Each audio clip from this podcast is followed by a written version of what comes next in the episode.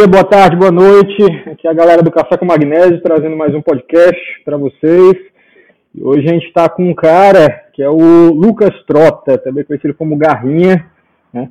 Ele que tem um currículo de inveja aí, a galera que tem acesso ao 8a.nu, vê lá que o, o currículo dele é gigantesco. Ele está como quarto ali no, no Brasil. E se ele tiver colocado todas as vias, né, Lucas?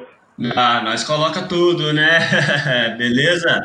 Prazer aí. Tá? Aí, Lucas, para a gente começar aqui, a primeira pergunta que eu queria te fazer é como é que tu começou na, na escalada, com quantos anos, se tu praticava algum esporte antes dela.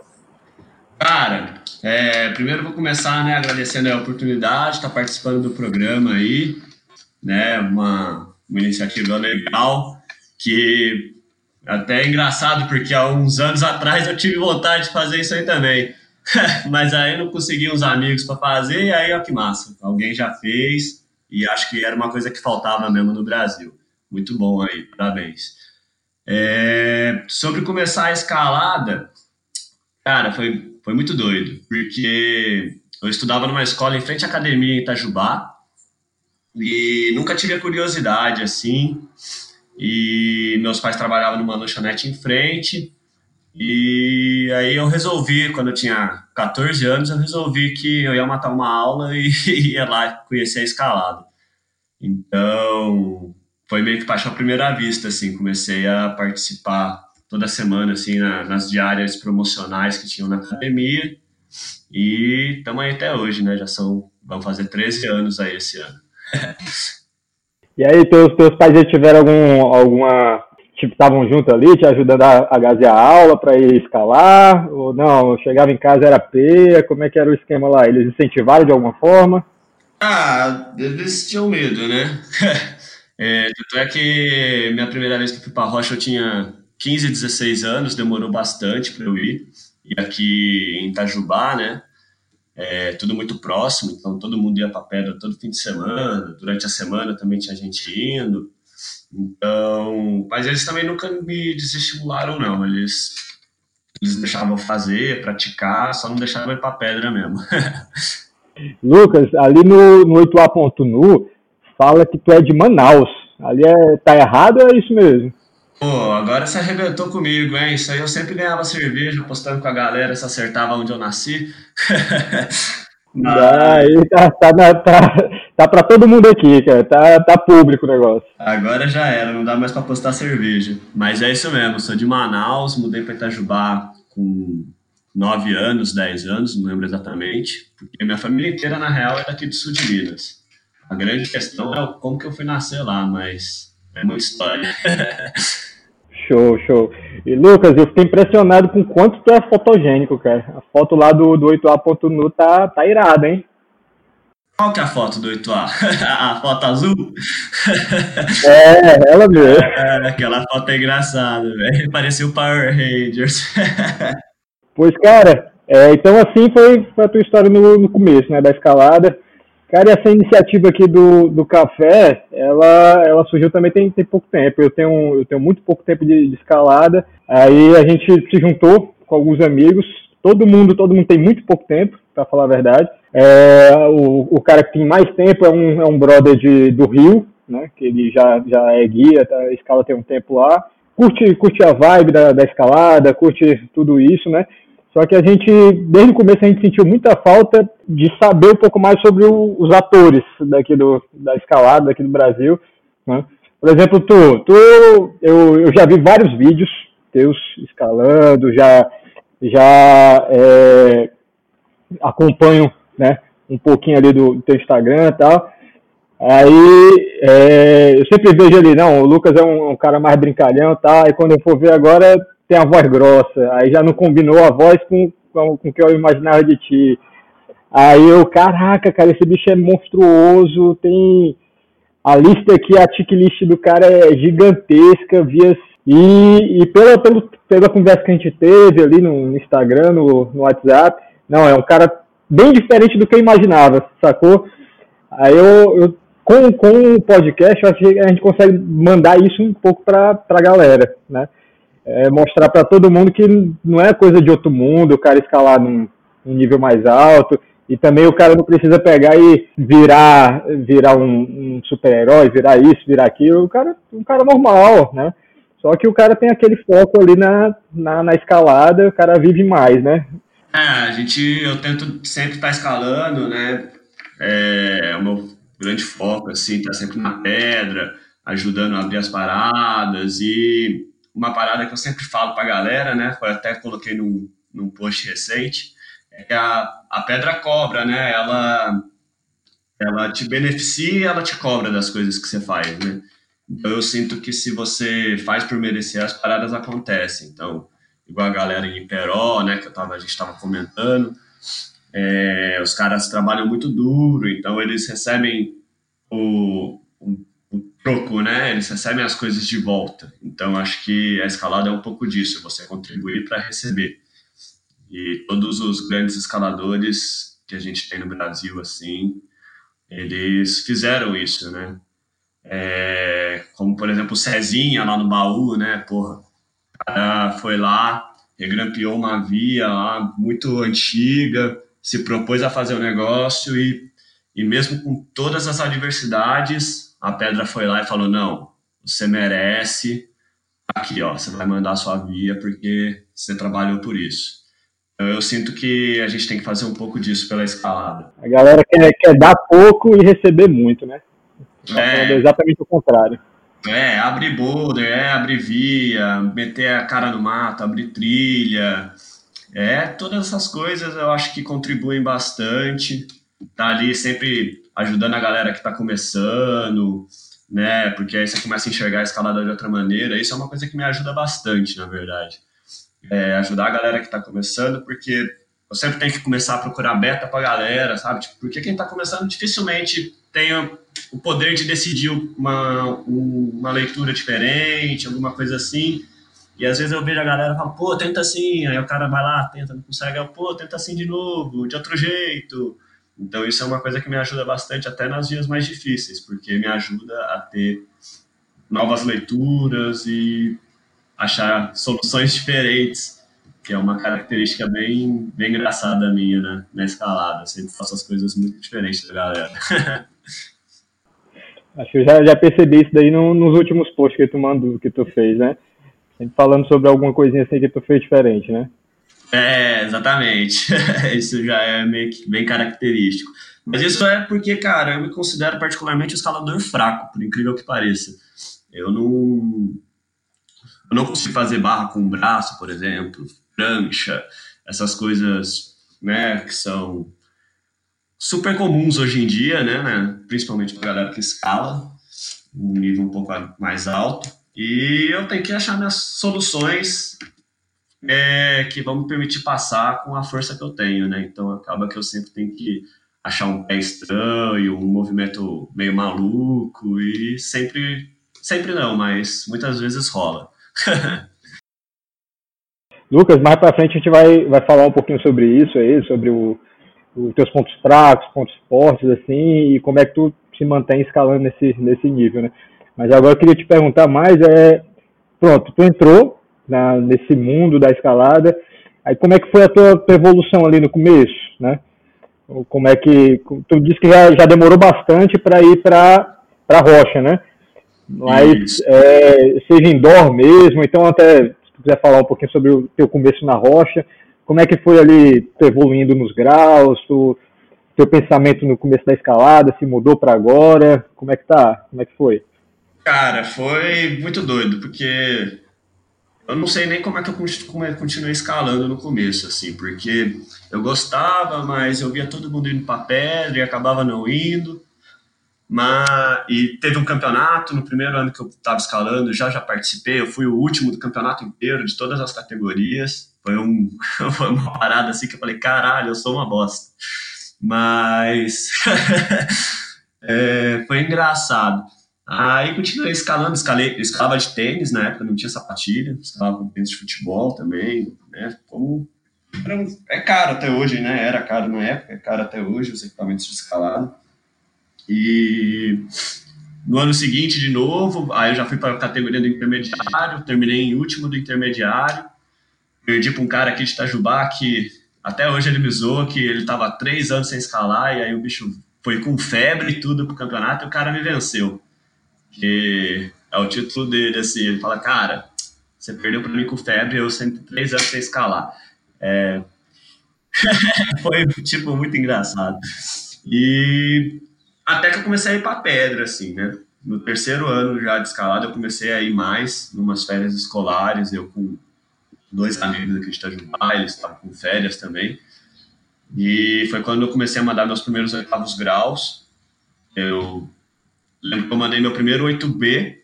O meu primeiro oitavo grau foi um 8B, na falésia dos olhos. Consegui mandar logo no segundo pega. E na verdade que foi bom esses dois anos que eu não fui muito para pedra, porque quando eu comecei a ir, as vias já estavam saindo com uma certa velocidade, assim. Meus primeiros sétimos graus saíram todos flashes, assim, pouquíssimos, pouquíssimos eu caí. É, os oitavos graus também começaram a sair tudo em dois, três pegas. E aí foi quando eu comecei a falar, pô, vou entrar nos nonos, né? Os oitavos saíram rápidos. Aí eu comecei a tomar uns tapas na cara. Eu tomei uns tapas ali nos noviados de Itajubá tal. E aí começou uma temporada da Falésia dos Olhos, não sei se você já conhece, já, provavelmente já deve ter ouvido falar. E comecei, comecei a entrar lá na Luz, na Sica, e comecei a fazer uma base. Aí começou a rolar os primeiros 9As nesse primeiro ano de pedra. E consegui até o 9B. Então, tipo, do meu primeiro 8B pro meu primeiro 9B foi um ano foi muito rápido assim essa, ascensão, por mais que venha tenha vindo tarde, assim, três anos depois que eu comecei a escalar. E aí a partir disso, meio que todo ano eu comecei a subir um grau e fazer uma base muito boa, foi bom. Eu achei bem interessante minha evolução, tive uma queda ali em 2015, que eu quebrei o pé e tal, fiquei um tempo sem escalar, foi minha única lesão mais séria na minha carreira toda, então isso me ajudou também. E... Aí quebrou o pé Quebrou o pé escalando ou foi jogando escalando, bola? Escalando, escalando. Pô, jogando bola. Futebol é perigoso, velho. Meu Deus. eu, eu, jogava, eu jogava futebol e tipo, tive que parar porque um dia num aquecimento do futebol, assim, no, no treino da faculdade, eu cheguei, assim, brincando com o cara, fui passar um, uma carretilha no cara, assim, a hora que a bola passou por ele, ele me passou uma rasteira, eu torci o pé, fiquei dois meses sem escalar. Aí eu falei, aí eu falei, caraca, velho, tipo assim, nem tava valendo nada, o cara me deu uma rasteira, fiquei dois meses sem escalar, vou parar de jogar bola, não faz sentido não, depender dos outros.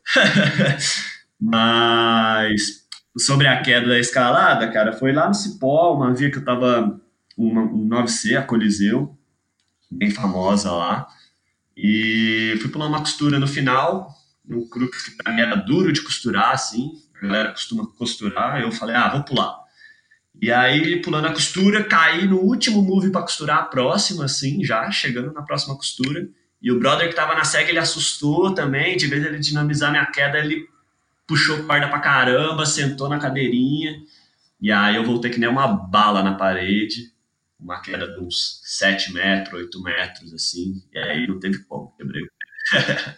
Mas dos males o menor, né? Só um pezinho não é nada. E aí, isso ficou parado quanto tempo ainda? Ah, quebrei pé, fiquei dois meses parado, total, assim, né? Só fazendo musculação e treinando em casa, core um pouco, um pouco de finger. E... Mas logo também, assim, assim que eu tirei o gesso, já tava indo pra pedra, escalar com um pé só, de top rope, porque eu falei, ah, não aguento, não consigo ficar parado, não. Aí foi rápido, assim, a volta foi rápida. Acho que três, quatro meses eu já estava escalando a mesma coisa que eu estava antes de quebrar o pé. Mas em questão da evolução, né, porque meus meses fortes sempre são o mês de julho e janeiro. Então eu perdi esse mês de julho, né? Porque meio que eu faço um treinamento, me preparo, porque são as temporadas, né, para mim. Então o mês de julho é o invernão, né, é o melhor mês para escalar, com certeza junho, julho, no Brasil. Janeiro, porque aí vem a falésia dos olhos, eu escalo bastante aqui, passar 20, então também acaba unindo isso aí. E aí eu acabei perdendo esse mês de julho, que para mim é o mês mais importante do, do ano, assim, na escalada. E eu acho que 2020, muito possivelmente, vamos perder esse mês de julho de novo. Infelizmente. É, tá, a gente começar a colocar na nossa mente essa, essa triste realidade, né? Lucas, o, uma coisa que eu queria te perguntar, cara, é, tu falou que é, em um ano tu conseguiu passar dos oitavos para o nono ali, né? Com certeza, talvez a tua, a tua, o teu psicológico, né, é, era o que estava precisando assim ser trabalhado, porque tu já treinava indoor, né? Aí foi, foi jogado ali no, na, na rocha, aí tu demorou esse um ano assim para se adaptar para começar a, a mandar os, os nonos. Acho que a galera que está escutando o podcast, ele tá, eles estão muito ou nessa fase, né, saindo dos oitavos, indo para os nonos, ou então até mesmo do sétimo para os oitavos, tal, que é mais a, a realidade brasileira, assim.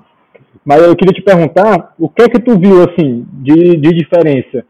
Tu disse que quando começou a entrar nos nonos, levou um, um tapa na cara, Aí o que é que tu, o que é que tu sentiu de principais diferenças do, do da base que tu tinha em oitavos para começar para os nonos?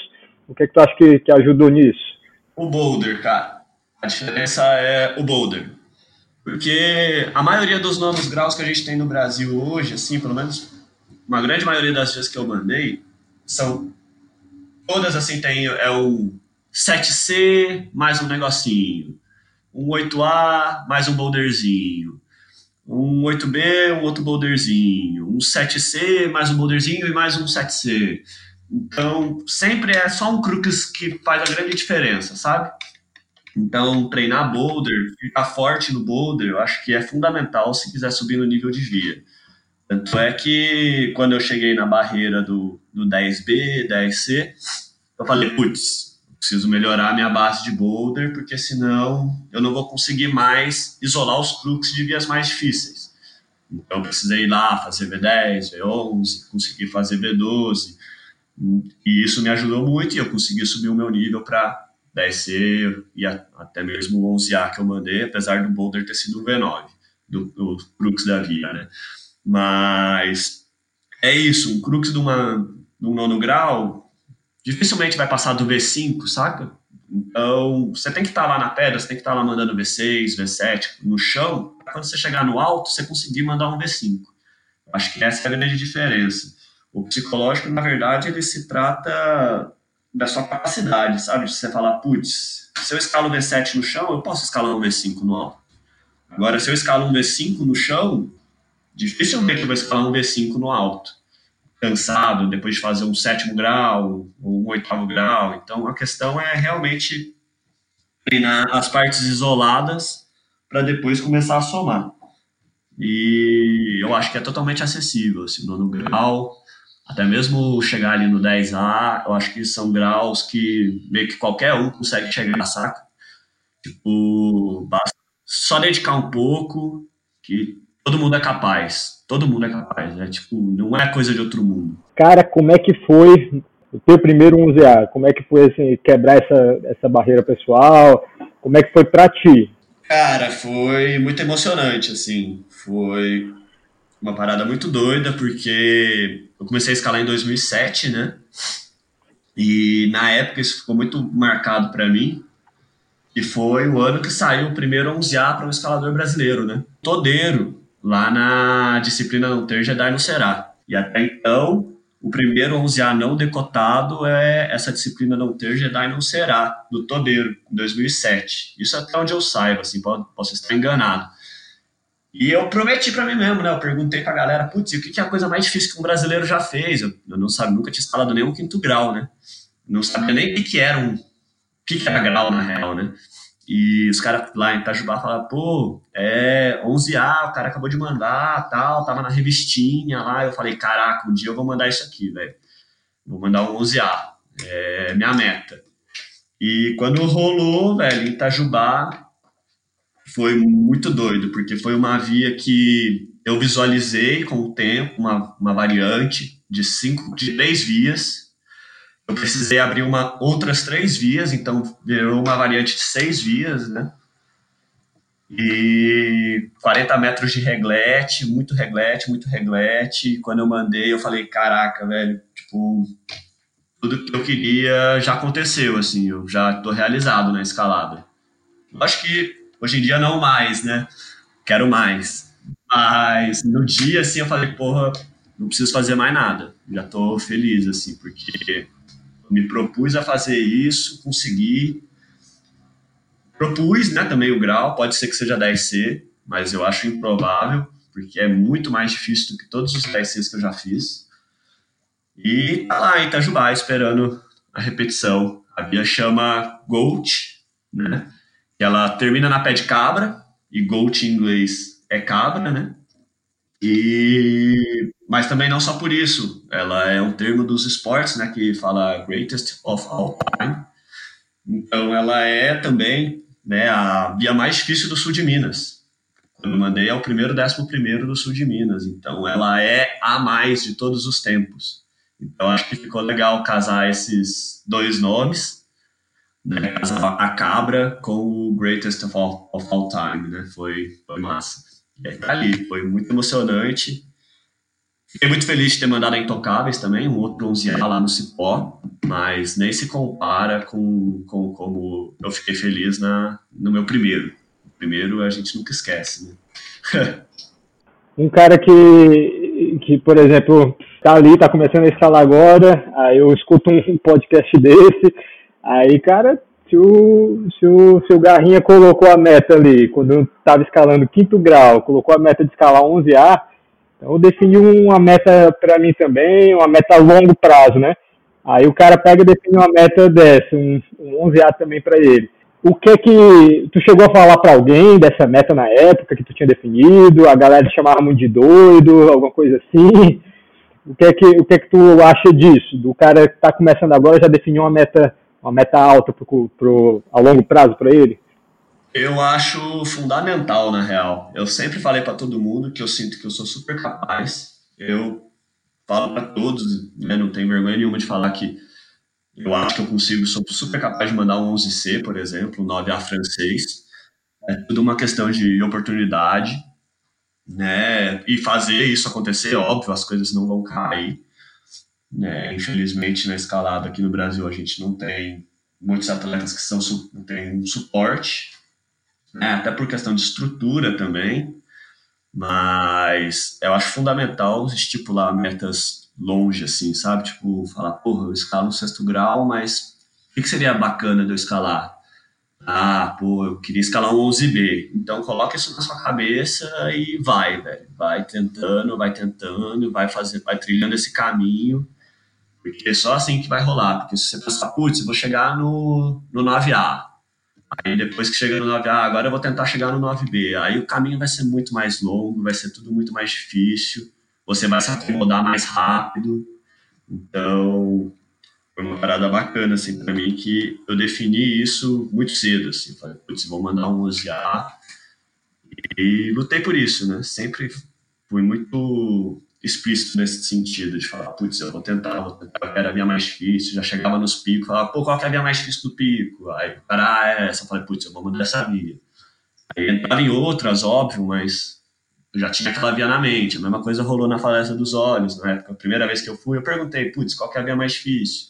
Na época era a explosão de dedos, e eu falei, pô, vou mandar a explosão de dedos. E aí rolou, quando rolou foi doido também. Então, acho que é fundamental você estipular uma meta mais alta do que você acha que você é capaz. Porque é aquele negócio, né? Você atira no céu, né? mira na lua. Se você errar, você acerta a estrela. Então, é, é isso, velho. Sacou? É exatamente isso. Cara, e a outra pergunta que tinha preparado para ti aqui é o que é que tu acha da, da evolução das vias pelo Brasil, no, no quesito graduação em comparação também com, com lá fora. É como tu falou, né? É, não tem esse suporte, não tem o suporte tanto indoor aqui no, no Brasil. Eu tiro aqui pelo, eu estou falando aqui do, do Ceará. O Ceará tem tem um muro de escalada que é um é um, um ginásiozinho que alguns amigos se juntaram, algum quase um, quase uma década atrás montaram e acabou que nunca saiu disso. Ficou assim um, um clube, um clube de escalada bem pequeno, né? Mas é onde a galera tem para treinar e a galera treina lá para ir para rocha. A via mais forte aqui do, do Ceará é, é um 9B, né? Não tem nenhuma. Tem projetos, né? Mas é, é mais forte. Aí, em cima de, desse pensamento, assim, né? É, o cara quer uma coisa mais forte no, no pico onde ele mora, então ele vai ter que batalhar para abrir. Aí ele também não tem com que comparar, então ele vai ter que viajar, né? E a gente vê que é muito, é muito dessa dificuldade aqui pelo Brasil, né? O que é que tu acha disso tudo, cara? Cara, nesse aspecto, assim, eu só tive uma viagem internacional, né? Só, tive, só fui uma vez para Pedra Parada, na Argentina, que com certeza foi, uma, foi talvez a melhor viagem que eu fiz, assim, é bem, bem possível. Difícil pensar em outra. E comparado com lá, eu vejo que a quantidade de vias, assim, né? A amostragem. Aqui no Brasil a gente não tem tantas vias duras, né? mas muito por conta que também não temos muitos escaladores tentando elas. Acho que a gente tem um pouco de medo, um pouco de receio de entrar nas vias, sabe? É, a galera não costuma entrar nas vias difíceis, tipo, difíceis, difíceis mesmo. Então acaba que o nível não sobe. É, você falou sobre o, o, o grau local, né? É, Itajubá, na época que eu comecei a escalar, a mais difícil era um 9C. Tinha um, 10, tinha um suposto 10A, mas o grau mais difícil era 9C. E eu abri o 11A aqui. Então, Itajubá tinha 2 V10, hoje em dia já tem mais de 20. Então, é tudo uma questão de você procurar e olhar para a linha e falar, putz, isso aqui é possível, e ir tentando e tentando. Mas, no geral, eu acho que o grau no Brasil está um pouco estagnado. Eu acho que a gente está do mesmo jeito desde, sei lá, 2010. Se você pegar 2010, o que tinha, e pegar hoje, 2020, 10 anos depois, você vai ver que não vai ter tanta coisa a mais. São poucas, não são muitas vias. E pouquíssimos escaladores. Né? Então, acho que falta um pouco da galera se ousar um pouquinho e falar, putz, vamos tentar isso aqui, vamos tentar isso aqui, vamos viajar, conhecer outras vias e quando faz a viagem, entrar nas vias que você está entrando no seu grau local, saca? Tipo, ah, eu moro em Itajubá, eu escalo 9C aqui, aí eu vou para Serra do Cipó, aí eu vou lá para escalar o oitavo grau. Então eu não vou conseguir evoluir. Eu tenho que chegar lá no Cipó e escalar no 9C, sacou? Tenho que tentar entrar nos 9C, nos 10A, porque só assim eu vou ver se o grau que eu tô aqui é o mesmo que tá lá e poder ter essa, essa régua da dificuldade. Né? E aí vai subindo essa régua cada vez mais. Cara, eu vi que tu, quando foi lá para Pedra Parada, tu entrou num, num 9A francês, né? Não, entrei no 8C. Na Yolanda. 8C, pronto, a Yolanda, Yolanda, 8C. É 8C ou é 8C Plus? Não, é 8C. Hoje, acho que hoje em dia talvez até tenha gente que já tá dando 8B, né? Que seria o 10C brasileiro. Mas na época assim, eu dei quatro pegas na via só. Não era o meu grande projeto, mas eu queria me testar, né? Pra, eu olhei no vídeo, no filme do Edson Rock Trick, eu falei, putz, eu tenho que entrar nessa via. Nos primeiros dias eu confesso que eu fiquei meio adrenado, porque é um teto de muitas chapas, assim, e ela meio que desce, você não escala para frente, você escala para baixo, é uma parada muito doida. E eu olhava para aquele buraco lá, para aquele teto, eu ficava meio adrenado, falava, nossa, eu não vou dar conta. Até que um dia eu peguei o clipstick, fui lá, equipei a via, vi que não é nada de outro mundo, é factível mesmo. E só que é muito duro, né? Na época eu estava escalando os 10B, 10C, mas mesmo assim resolvi entrar no 11A ali para conhecer. Dei quatro pegas, consegui isolar a via toda. Teve um movimento assim que eu achei muito duro, mas eu tenho vontade de voltar para mandar essa via. Eu acho que hoje em dia as condições já são diferentes. Via muito boa, muito clássica. Com certeza, acho que talvez seja a melhor via assim mesmo. Não sei, com certeza não, mas acho que é a melhor via que eu já entrei na vida assim. É impossível. Entendi. Cara, então tu, tu não tá só falando da boca para fora, tu fez exatamente isso, né? Tu tava mandando ali o, um 10C, 10B e, e entrou no, no, no 11A, né, no outro canto, né, no outro pico, um pico fora, para também para se testar e para ter ciência do grau, né? Sim. É exatamente o que você está falando, né? O meu maior arrependimento nessa viagem foi não ter entrado na, no 9A que tem lá, que é o Azul es el cielo de los cegos. Eu não entrei nessa via, escalei um, um 9C do lado dela e eu não tive coragem, eu peidei. Isso é um dos maiores arrependimentos que eu tenho, assim, de, da viagem, assim, de eu não ter entrado na via para ter conhecido, para falar, putz, já entrei no 9A, sei o que, que é isso. Até o Nicoloso, se eu não me engano, ele entrou lá, isolou tudo, já fez uma ou duas trips para tentar mandar a via, e ela estava do meu lado, hoje, hoje já está mais de 4 mil, mais de 4 mil quilômetros de distância, né? Então eu falo, porra, perdi uma oportunidade de ouro. Eu estava do lado dela e não tive coragem de entrar. Então, isso é um dos arrependimentos que eu tenho. Com certeza. É, mas vai, vai rolar outros, com certeza também. Ah, é claro. Cara, e sobre a evolução, assim, é, eu posso estar tá, tá falando besteira, mas eu, eu te considero um, um atleta de rocha, né?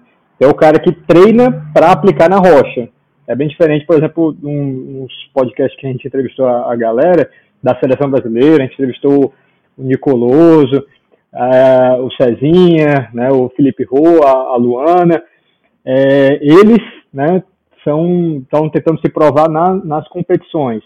Apesar de, de, até que o Cezinha e o Nicoloso eles gostam mais, talvez, até de, de rocha do que da, da própria competição, né? Mas tu, tu é focado 100% na rocha, né? O que é que, o que é, isso aqui é o que eu acho, né? Aí eu queria te perguntar é, o que tu acha da evolução dos brasileiros né, é, na, na rocha em si. Nesse, nesse grau, a gente viu um pouco aqui da tua caminhada, né, mas em comparação com, com, com os brasileiros que é, a maioria, os que tu conhece, né, e se tu acredita que no futuro a gente pode ter, no futuro próximo, assim, é, vias com a graduação maior e mais escaladores capazes de, de cadenar ela, porque a gente sabe que o, o grupo, né, o grupo de, da galera que manda realmente um, um 11A, um, os décimos, é bem, é bem reduzido hoje em dia. Tu acha que isso daí vai, vai se amplificar mais para frente? Cara, eu gostaria de verdade de dizer que sim, mas no futuro próximo eu acho que não. Porque eu acho que da minha geração, né, ali eu, o Filipinho, o Rô, né, é, o Jonas, até o Nicoloso, né, que é o, pega ali um grupo ali do 21 ao 27, 29 ali, né, dos 20 aos 30, a gente não fez nada mais do que a geração de 2000, por exemplo. E a gente está falando de 20 anos já, né, uma distância. Eu sempre converso isso com, com alguns amigos. Até hoje mesmo eu recebi no Instagram um cara mandando: Caraca, em 1986, um moleque de 16 lá na gringa tava mandando 10B. Em 86. E hoje em dia, em 2020, a gente fica tipo: Caramba, o moleque de 20 anos mandou um 10B. Tipo, mano, quantas, tipo, Balen com 21 anos em 2000, 2001, sei lá, ele mandava, já chegou a mandar 10C, já tinha mandado um monte de 10B, sacou? Isso em 2001. Então, se a gente quiser subir o nível, hoje tem que ter muito moleque de 15, 16, 17 anos mandando 10B. E a gente não tem isso. Acho que hoje a, a maior esperança seja o Samuca, né, lá de São Bento. Ele é muito forte, ele realmente está acima da galera mandou o seu primeiro V13, agora recente. Ano passado ele quase mandou um 11A no segundo pega, até eu tava lá, né, junto, e comando vermelho.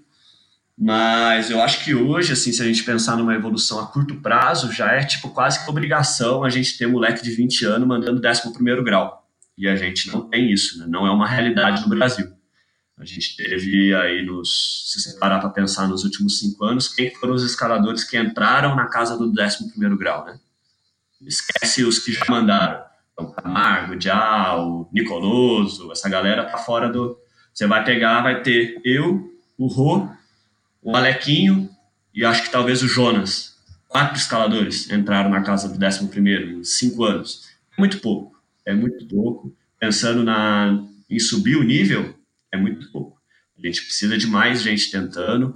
existem muitos escaladores com potencial, mas eles precisam largar um pouco a resina e ir para a pedra para poder subir esse nível. Eu poderia citar pelo menos uns 10 nomes que ficam na resina, na resina, na resina, mas que na hora que vai para a pedra não, não rende. Então precisa largar um pouquinho. Lógico que são outros focos, né? Eu vejo que são dois esportes diferentes. E para mim, eu não me adaptei. Eu não, eu não me dou bem nas competições, isso é um fato. É, sei lá, se é um fator psicológico, eu acho uma parada estranha, eu pego nas agarras, eu fico tipo, nossa, que parada estranha. E eu acho que na, é, é o que eu comentei mais cedo, acho que num campeonato você tem que ter o condicionamento para fazer que o setter te, te coloca ali na sua frente, né? O cara montou a via, montou o boulder, você tem que ter o condicionamento para fazer aquilo com aquele pé, com aquela mão. Você não tem outra opção, não tem leitura, sabe? Do tipo, ah, putz, eu não consigo fazer com esse pé que ele botou, mas tem esse outro pezinho aqui, vou usar ele. Na pedra você tem, né? Na pedra você tem milhares de opções e eu acho que é por isso que eu me dou melhor na pedra, porque eu sempre tenho outra opção, eu não preciso fazer o beta dos outros. Eu posso fazer o meu próprio beta. Então eu meio que larguei as competições, eu não, não vejo que eu me encaixo. Pode ser um mal de Lucas, né? O Diá também chama Lucas e também não vai para as competições, né? Então, às vezes é um mal de Lucas aí. Tu falou um pouquinho, né, o que tu acha que precisa, né, para que aconteça mais disso. É, a galera mais jovem realmente começar a ir mais, mais para a rocha, desenvolver mais né, na rocha. E, e, também eu acho é até a barreira mental também, né? O cara imagina um décimo primeiro é um pouco diferente de como tu imaginava o décimo primeiro quando tu estava no, no quinto. Tu, tu, é, tu eu acho que é um ponto fora da curva, né? Tu estava mandando quinto e imaginava um, um décimo primeiro, não. Bateu no peito, eu, eu vou conseguir mandar isso aqui, né? Hoje em dia a galera vê, não, isso aqui não é corra para mim não, isso aqui é, é para pessoas aí, um, um, em mil, um em um milhão, tal, não sei o que, é um cara desse tipo. Acho que tem, tem um pouco disso também, né? O, o psico do cara é, ter essa autoconfiança de que é capaz e, e que vai, vai desenrolar, né? Exatamente, perfeitamente isso, cara. Tipo, galera olha, a gente ainda olha e fala assim, putz, nono grau, caraca, pô, o moleque mandou um nono grau ali, você viu? O cara tá forte, velho. Tipo, não, o cara não tá forte. Pô, o cara mandou um 10A, nossa, feito da vida dele. A gente, putz, legal, ele mandou um 10A, mas, sabe, a gente não tem que pensar que, fala, caramba, o cara tá muito forte, mandou um 10A, o cara tá muito forte, mandou um 10A. E isso nem se aplica aos décimos primeiros. A gente, tipo, a gente tem que olhar pro décimo primeiro e falar, pô, beleza, ele é mais um que chegou no 11A. Ah, esse aí é mais um. E só que no Brasil, infelizmente, a realidade não é essa, né? Lá fora, você vê, putz, quando você falar de décimo grau lá fora, né? Eu nunca fui, mas eu acompanho muito 8A. Se você ficar lá acompanhando a janelinha, você vê tanto de gringo que manda 10A, que manda 10B, que manda 10C, que manda 11A, saca? Tipo, é uma parada super comum. E enquanto a gente não transformar isso numa coisa super comum no Brasil, o grau não vai subir. É uma coisa simples, assim. Tipo, não é simples chegar lá, né? Não é tão fácil todo mundo mandar décimo grau, óbvio. Mas a galera tem que querer um pouco mais e aí o nível vai subir, porque a amostragem vai ser maior, né? Infelizmente, se a gente tem 10 pessoas que se ousam a chegar no 11 grau, às vezes só uma vai chegar. Se a gente tiver 100 pessoas que se ousam a chegar no 11, às vezes 10 chegam, 15 chegam e uma consegue chegar no décimo segundo. Então, acho que tem que aumentar o número de amostragem das pessoas que querem mandar as paradas mais difíceis, assim, tem que fazer a parada acontecer, sabe? Tipo, tem que ir lá, dar a cara, cair pra caramba, tipo, o Jar lá na Comando Vermelho, eu lembro, né?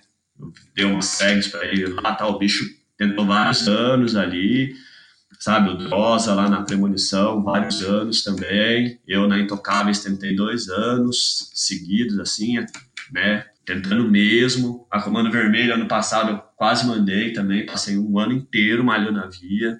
Aí esse ano eu iria lá de novo, mas infelizmente não tá rolando. Então a realidade é que a galera tem que falar, putz, vou me frustrar mesmo, vou entrar nas paradas duras, e aí o, nível, aí o nível vai começar a subir. Isso é um sentimento que eu tenho. A galera tem que lidar mais com a frustração. pois é, cara, essa era outra pergunta que eu tinha aqui para te fazer. Como é que tu faz para lidar com isso? Porque tu, malhando dois anos uma via ali, vai, vai bater algum momento que, cara, não vai rolar, ou então não, não dá. E tem aquele sentimento também, pô, o cara conseguia, eu não estou conseguindo, né? Então eu tô, eu sou fraco disso, aí o cara começa a arranjar mil motivos, né? Não, eu não tenho força, não tenho tanta força, meu negócio é mais técnico, então o contrário, não, eu não tenho tanta técnica, meu negócio é mais força. Aí arruma um monte de motivo e acaba desistindo do projeto. Tu é um cara que não tem desistido, né? Como é que tu tu faz para manter essa motivação, cara? Não sei, eu acho que assim, é muito de, de você saber o que você quer, né? Lá na Comando Vermelho, eu, eu até hoje não consigo, por exemplo, entender o porquê que não rolou, mas eu sinto que rolou uma desmotivação, por exemplo. Eu caí várias vezes o último move do Crux, assim, eu falava, putz, de novo. Eu já entrava na via com o pensamento de, putz, vou lá de novo, de novo. E eu acho que esse é um sentimento que é super comum mesmo na escalada. E quando esse sentimento chega, é aí que a parada não acontece. Tem que estar motivado. Se não tiver motivado, não vai rolar. Então, a galera, uma coisa que eu costumo fazer é falar, beleza, é, o que, que foi melhor nesse pega em relação ao anterior? Ah, nada. Então deixa eu pensar, putz, o que, que dá para eu melhorar então que eu possa fazer mais fácil? Eu posso cair no mesmo lugar, mas às vezes eu faço mais fácil algum movimento embaixo que vai me melhorar em cima. Aí várias vezes não deu certo, eu falo, putz, não tá dando certo esse beta, deixa eu ver se tem outro beta. Então eu fico ali o tempo todo raciocinando, falando, nossa, por que, que não tá rolando? Por que, que não tá rolando? Porque se alguém consegue, eu também consigo. Se alguém consegue, eu também consigo. Então, esse é um sentimento que eu tenho, assim, né? Eu, eu lembro em 2000 e pouco, pescando em São Bento, logo quando eu tava começando, assim, aí pra rocha um pouco mais, o Gabriel lá de Curitiba, um amigo meu, falava assim toda hora, toda, toda hora que a gente escalava, assim, mandava um boulder, ele, o que um homem pode fazer, outro homem pode fazer. Isso foi uma parada que ficou gravada para mim, assim, tipo, se alguém consegue, outra pessoa também consegue, e essa outra pessoa pode ser eu. Eu só tenho que continuar entrando, continuar entrando, continuar entrando, que, que uma hora vai rolar, não, não adianta. Tem que treinar, perder peso, é, ficar mais forte, você sempre vai procurar alguma coisa, entender, tem que sempre pensar o que, que você pode melhorar e tentando, nunca desistir, né? Se você desiste, é aí que você não consegue mesmo. Se você tentar, uma hora pode acontecer. Então, eu prefiro ficar tentando e de repente uma hora rolar do que, do que desistir. Cara, irado, irado, irado, irado. Esse pensamento aí é realmente é uma coisa que, que eu vejo, tu vê, todo mundo vê que, que falta, né? E não é, não é só na escalada, né? É, na, é pra vida mesmo, cara. É pra vida, é vida, trabalho, família, tudo muitas vezes que a gente desiste de algumas coisas ali sem nem mesmo tentar 100%, né? Só que na escalada é, é um pouco mais duro, né? Coisas ficam se mostram, né? É, na escalada a gente procura, né? De vez a gente procurar o confortável, a gente quer procurar o difícil, né? Tipo, é uma, uma parada meio doida, mas de vez a gente fala, putz, não, vai escalar um quinto grau, é igual os tiozinhos, né? Dono de, da, das propriedades, ah, mas você dá a volta e vai lá em cima, mas Quantas vezes você faz isso? Eu falo, não, eu não vou por trás, eu vou pela frente aqui, ó. Sabe? a gente é um bicho meio doido, né? A gente quer sempre o mais difícil. Então, esse é o pensamento. Fala, putz, eu quero mais difícil, mas então vou correr atrás. É, é isso, basicamente é isso, para poder se manter motivado, né? Show, cara. Cara, e a gente tá, tá programando aqui um, um, Talvez nesse final de semana a gente grave agora com, com o Gustavinho aí o Gustavo Fontes. Aí ele, ele teve uma coisa que o Já falou no, no, no, podcast dele, que foi uns perrengues que eles passaram. Aí o Gustavinho vai ter a chance aí de, de dar, de contar a versão dele do perrengue, né? Aí eu queria te perguntar sobre isso, né? Tu tem algum, algum perrengue, alguma história meio doida aí que, que queira é, desabafar aí, alguma coisa?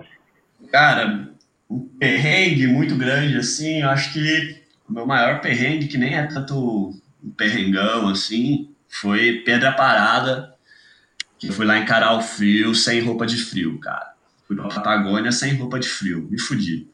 Caraca, é... como é cara? eu não tinha os equipamentos, né? Então eu fui com. Levei blusa moletom que eu tinha, uma calça, aí me equipei com meião de futebol, short, aí eu botava a, ca... aí eu botava a calça, botava o meião e botava um short por cima, a blusa, aí botava três gorros, ficava lá todo encapado, todo na zela. Aí os caras até me chamavam de cobra do deserto lá.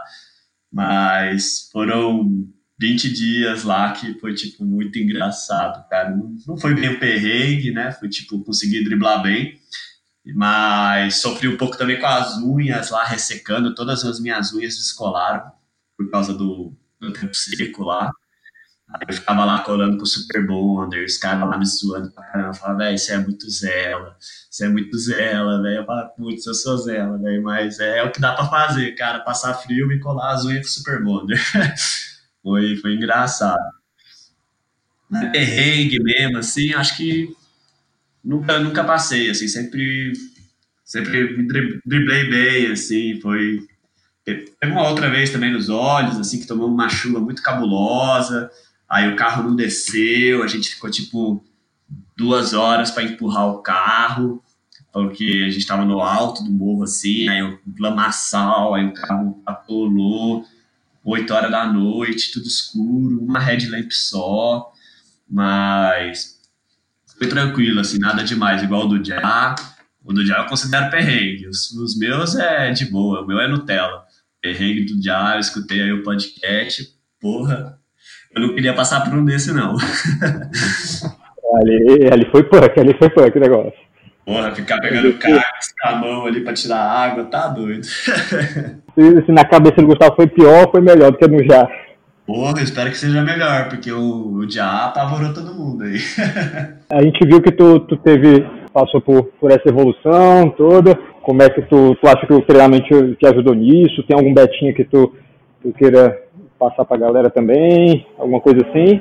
Cara, não, assim, eu nunca fui muito disciplinado dos treinos, isso não é muito novidade para ninguém, mas eu sempre fui muito focado em, em correr, né? Eu sempre em manter, me manter leve, isso é muito importante, eu acho, na escalada, estar leve. E finger, no começo da, da minha escalada, assim, eu fazia muito finger. Eu lembro que eu vi uns vídeos do Graham né? Que até o motivo do meu apelido, mas eu vi uns vídeos do Graham, ele tinha os fingers nos batentes da porta, ele ficava montando as sequências de pular com as duas mãos para várias agarras da frente para trás da porta, e ficava passando a mão, ficava lá tipo cinco minutos pendurado, pulando de uma garra para outra, igual um maluco. E aí eu fiz muito disso também quando eu era mais novo, assim, nos primeiros dois, três anos. Campus board, eu fiz um pouco. Eu acho que é uma ferramenta muito útil, por mais que é, seja super lesivo, então tem que tomar cuidado. Mas finger, finger para mim eu acho que é o, é o mais, assim, tem que estar tá muito forte dos dedos, porque não tem muito segredo, né? Se você tá confortável numa garra pequena, na hora que você pega uma garra um pouquinho maior, você fala, opa, essa garra é boa. E para a maioria das pessoas ela na verdade nem é boa, né? Mas para você vai ser, porque seus dedos são fortes. Então, o finger é uma ferramenta. Eu acho que isso foi muito importante para mim. Cara, e, e assim, para a galera que está começando agora, o que é que tu acha que é um, um o meio que o cara, o modo que o cara deve entrar nesse mundo? É, deve procurar um, alguém que conheça mais, né? Deve começar logo na rocha ou então indoor. Como é que tu acha assim, um, um cara que está iniciando? Que dica que tu pode dar? Cara, quem está começando, só tem uma dica, só tem um segredo, é escalar. Escalar o máximo que der, o quanto mais puder, para absorver o máximo de, estilo, de estímulos possíveis, porque isso vai fazer muita diferença. Sabe, tipo, você entrar no quinto, entrar no sexto, entrar no sétimo, independente de conseguir, e aí vai para o negativo, faz o V0, V1, V2, e tenta outro V0, aí vários boulders, vários boulders, várias vias, escala arrebenta escalar. Os primeiros dois anos, para mim, foi isso, basicamente, assim, fazendo finger e tal, óbvio. É, na loucura, né? Não tinha nenhum plano, né, nenhum treinamento prescrito, era tudo na loucura, ficava lá pulando uma garrafa para outra. Mas eu escalava, né? Eu chegava lá e ficava um fanático, quatro horas escalando, escalava, escalava, escalava, escalava, escalava, escalava. Aí quando cansava, eu escalava mais. E esses estímulos são super importantes para quando você chegar na pedra, você ter uma gama de, de movimentação, assim, né, de memória muscular já, já adquirida, né? Vai chegar e falar, nossa, já fiz um movimento parecido. Então, se torna uma coisa mais natural. Então, para quem está começando, o beta é, é escalável. Não, não acho que precisa preocupar com treinamento, a não ser que esteja muito acima do peso e tal. Se for uma pessoa saudável, velho, é só. Acho que é só escalar, não precisa procurar ninguém assim de começo, né? É, depois procurar né, ajuda de pessoas mais experientes e também de profissionais, né? Acho que é importante. Acho que os dois lados conseguem trabalhar. Eu sou contra um pouco a galera que fala que só pode um profissional da educação física ou fisioterapeuta pode trabalhar, porque acho que eles têm muito conhecimento teórico, mas muitas vezes é um escalador mais experiente que vai, às vezes, auxiliar mais um escalador que está começando do que o cara que é um profissional. Então, eu acho que os dois lados tem, podem trabalhar, entendeu? Acho que tanto o cara que tem a experiência prática quanto o cara que tem a experiência teórica poderiam trabalhar nesse sentido. É, os profissionais não vão gostar de escutar isso, mas é verdade. tipo, por exemplo, a escala 11A, eu sinto que, se eu, por exemplo, Cezinha, saca o Cezinha? Ele não é um profissional da educação física, mas se eu conversar com ele sobre treinamento, eu acho que eu tenho muito mais a absorver dele do que alguns profissionais de educação física. E o meu pai é profissional da educação física, então, tipo, sabe, eu, eu tenho muito mais a absorver do Cezinha do que absorver do meu pai, por exemplo. Então, ou do Felipe Camargo, ou uma conversa com o Ondra, sacou? Tipo, eu acho que os dois lados podem trabalhar, é uma rixa que a galera tem aí, né, mas isso só atrapalha a evolução da galera que quer melhorar, né?